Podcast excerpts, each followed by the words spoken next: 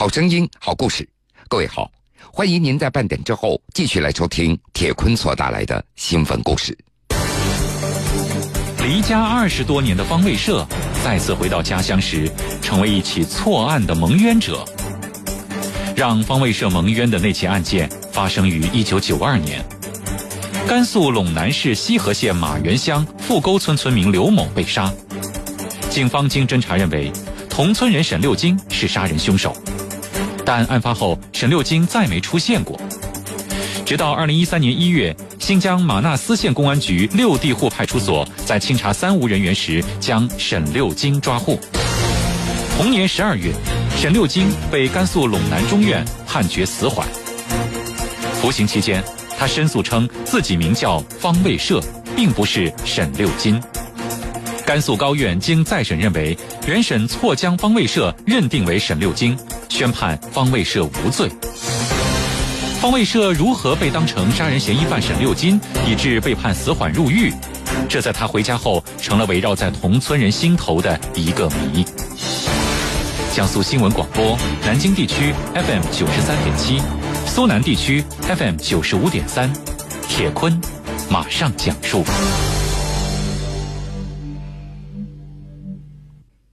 离家二十多年的方卫社。再次回到家乡的时候，他成为了一起错案的蒙冤者。二月十四号，最高检所主办的《检察日报》披露了方卫社洗冤的全过程。报道称，二零一三年一月，方卫社被错误认定为杀人嫌疑犯沈六金，随后被判处死缓。检察机关审查发现，这个案子存在重重疑点。经过鉴定。方卫社的血液 DNA 鉴定。时间来到了晚上的九点三十二分，您正在收听的依旧是 FM 九三七苏南地区 FM 九五三江苏新闻广播。现在呢，为您插播一下全省大风的最新情况。接下来，我们来连线本台记者袁丁。袁丁，你好。哎，主持人你好。为我们简单的介绍一下，在呃，现在您能拿到的一个最新的大风全省天气的情况。啊，好的，主持人。那么从省民政部门发出来的消息呢，是在今天下午的六点左右，是由于这个我省的这个苏北地区的大风，也是导致了呃盐城相关地方呢造成了人员的一个伤亡。那么在下午六点左右呢，省民政厅是紧急呃启动了相应的这个一个应急的预案，由这个副厅长带队呢，组成了一个相关的工作小组，由南京呢出发来奔赴这个盐城进行现场开展一个指导的。救灾的工作，呃，那么目前呢，这个呃救灾的这个部署工作呢，已经呃部署到位。那么至于对于灾情是启动了具体的几级响应，以及呃涉灾的这个具体的这个范围呢，那么民政部门呢正在和当地的这个盐城市民政局的相关部门进行一个呃最后的一个核实。那么最后的最新的这个情况呢，也将第一时间告诉我们。主持人，好的，非常感谢园丁。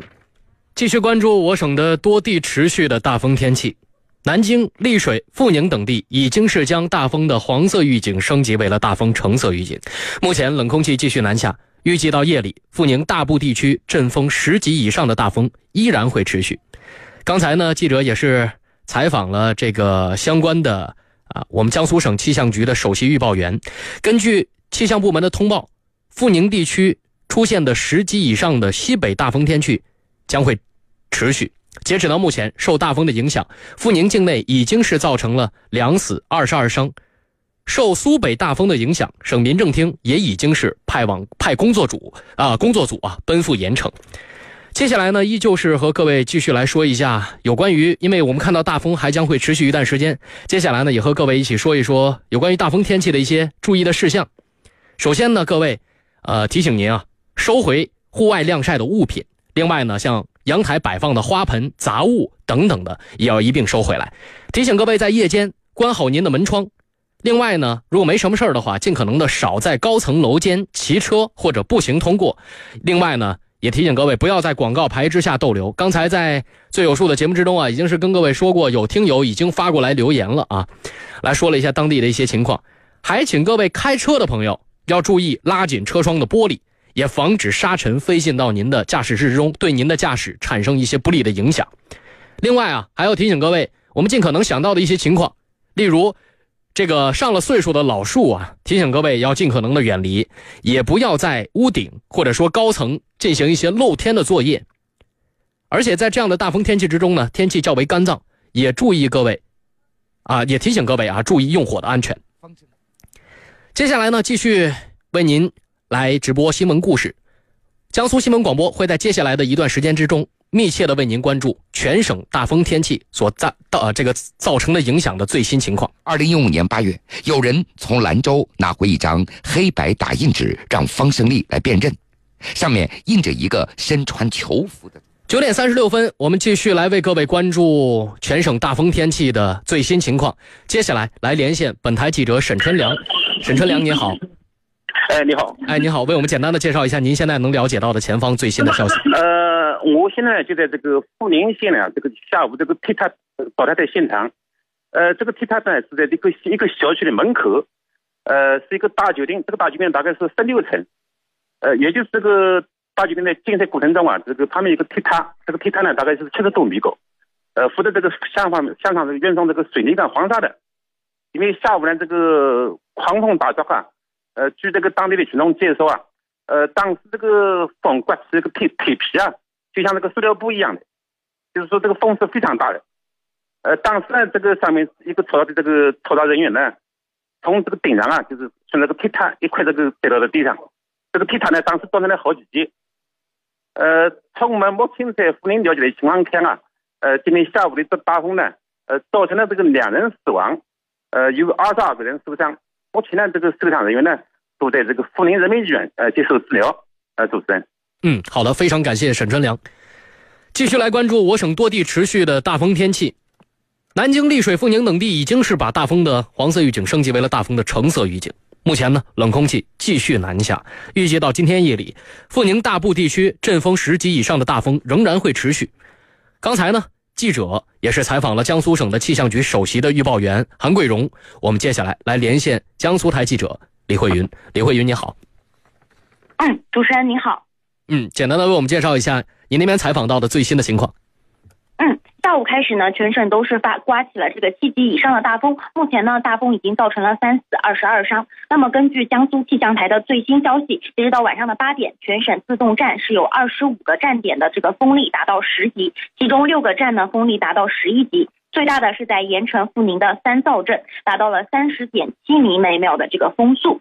那么为什么受伤的总是盐城阜宁呢？对此，这个江苏台呃江苏气象台首席预报员韩桂荣对记者表示呢，也不能这么说，因为这次的这个较强冷空气遇上之前比较高的这个气温，所以这个气旋下来，它往那个海海那边转移的时候，造成了全省都是一个比较大的风力。其中呢，呃，比较呃最大的风力是集中在这个呃盐城、连云港以及这个太湖这边。那么呃到下半夜起呢，这个阵阵雨就渐止转多云了，路上的风力也会逐渐的减弱。那么这个东部地区是五到六级，阵风七级；西部地区是四到五级。但沿海海面的这个风力仍然会有八级。到了明天呢，风就会进一步减弱了。好的，主持人。好的，非常感谢李慧云。时间来到了晚上的九点三十八分，继续来为您关注这次大风所造成的江苏省的大风所造成的一些最新的情况。接下来呢，准备来为各位连线本台记者施毅，来了解一下他那边能了解到的最新的情况。施毅，你好。哎，你好，主持人。记者是刚刚从这个江苏省水上搜救中心了解到的。从今天上午开始，海事部门就在向过往的船只进行了一个广播，提醒这个中小型，特别是中小型的这个船舶呢，要根据自己的这个抗风等级，选择附近附近的这个锚地呢停泊等待。目前啊，江面上的风力大约是六到七级，和平时的风力比起来呢是比较大的，但是还没有达到这个呃台风的这么样这样的一个等级。江面上呢，现在从这个呃搜救中心看到，江面上大部分的船只是已经停泊了，依然有少数船只呢是在这个行船的状态。目前，在这个呃江苏海事部门的这个管辖范围内的通沙气度、扬州气度，目前是已经停航的状态。而今天的这个大风的一个情况呢，也导致。江苏省的大部分的公路呢，都采取了一个管制的措施，大部分是三级管制，也就是限速八十左右的这么一个一个管制的措施，也是在这里面提醒广大车友，尤其是在高速公路上行驶的车友呢，一定要注意这个情报板的一个提示，呃呃，注意这个限速和保持车距。主持人，好的，非常感谢诗意。再次提醒各位，预计今天傍晚到上半夜，全省的大部分地区仍然会有八级左右，江河湖面九级，海面九到十级的大风，大家出行一定要注意安全。另外呢，气象部门也提醒各位市民注意防范，停止露天活动和高空等等的危险作业。危险地带的人员和危险居民，尽可能的转到避风场所进行避风。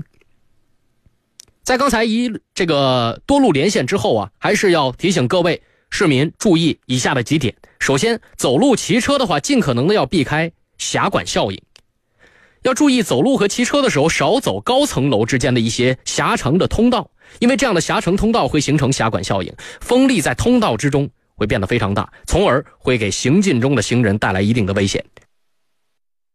另外呢，还是提醒各位，千万要注意，不要在广告牌或者老树之下进行长期逗留。有的广告牌年久失修或者安装不牢，强大的风力可能会倒塌。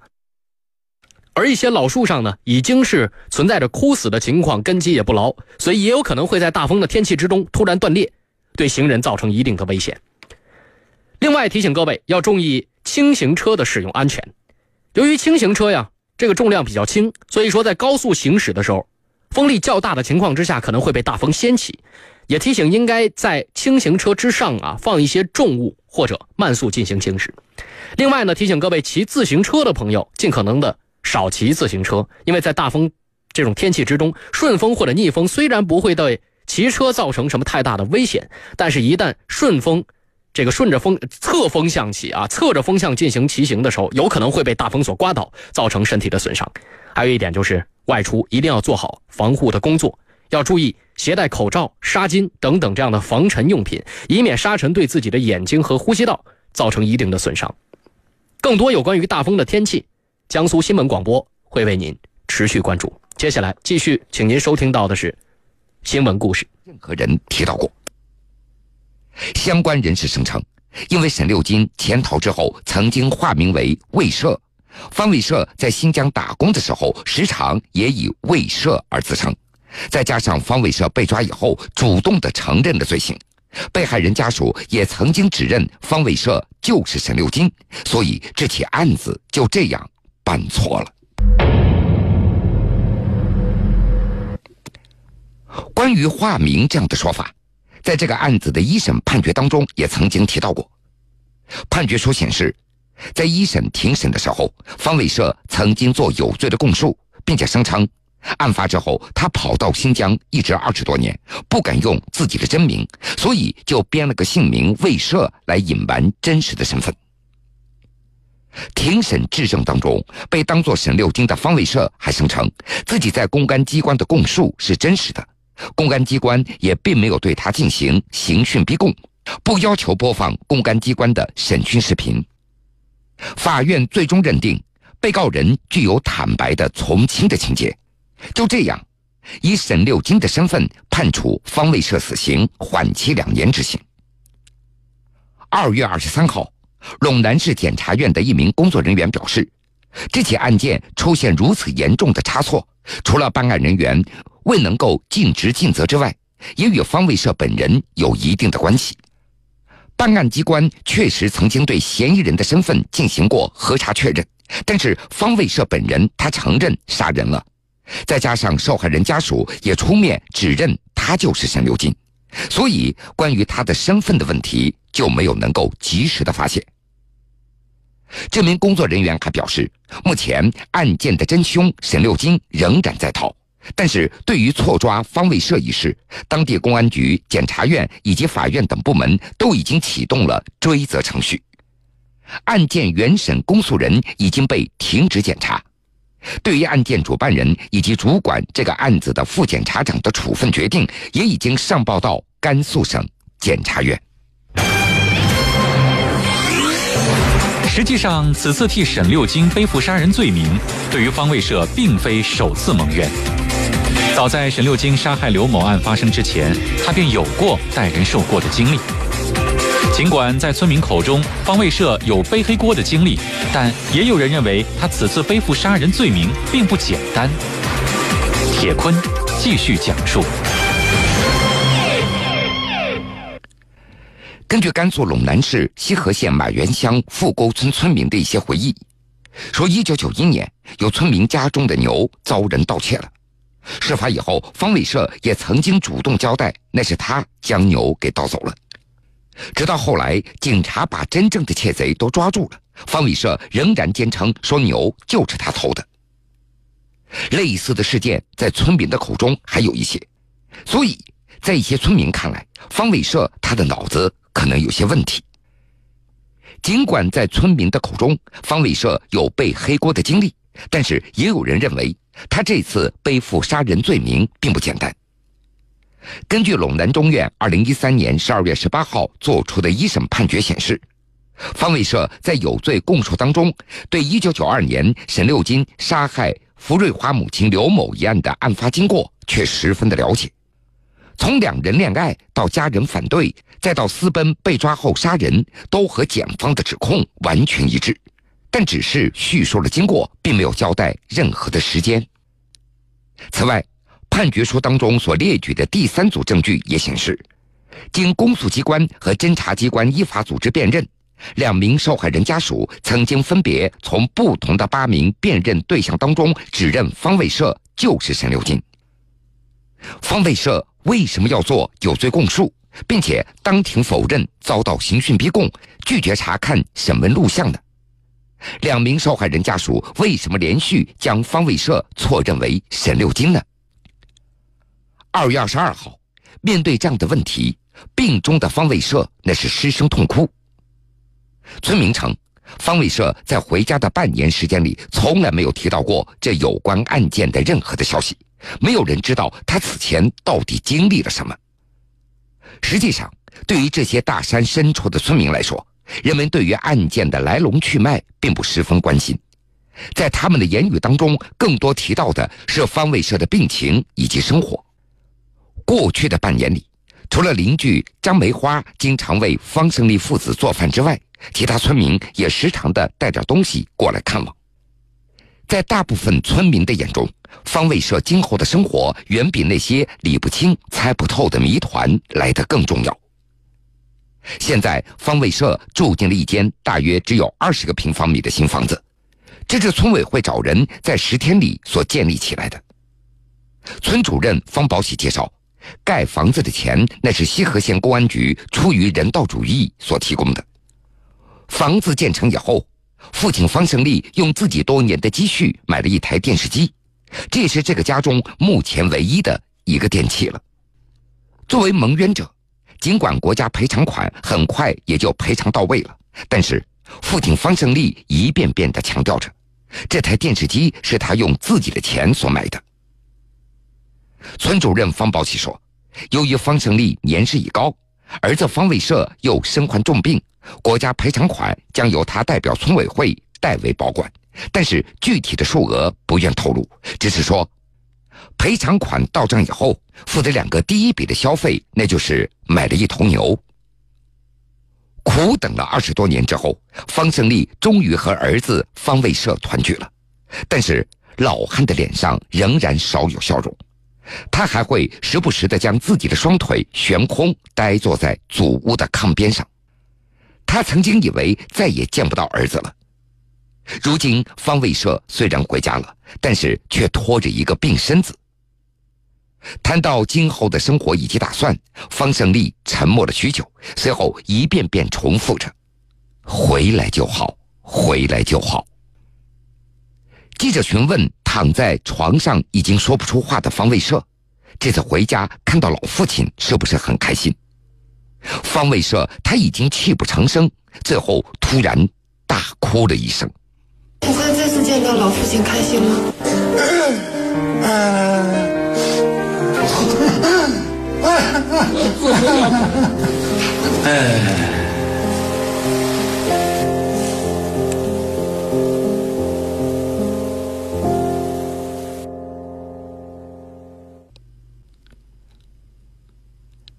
好了，各位。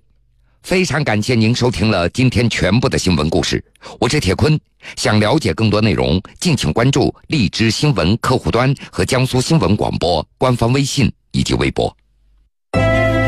现实的是是非非，人生的悲欢离合，人生的悲欢离合，生活的酸甜苦辣，甜苦辣，新闻故事，我的故事，故事，他的故事，还有还有你的故事，你的故事。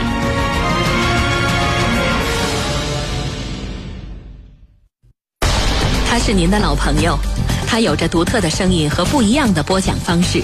听众朋友好，欢迎各位来收听铁坤带来的这个故事发生在四川凉山的泸沽镇，围绕永恒的亲情、友情、爱情，主持人铁坤将为您展现多彩细腻的大千世界人间。而且他见到谁都会问你家有没有不需要的东西。面对突发的国内外新闻事件。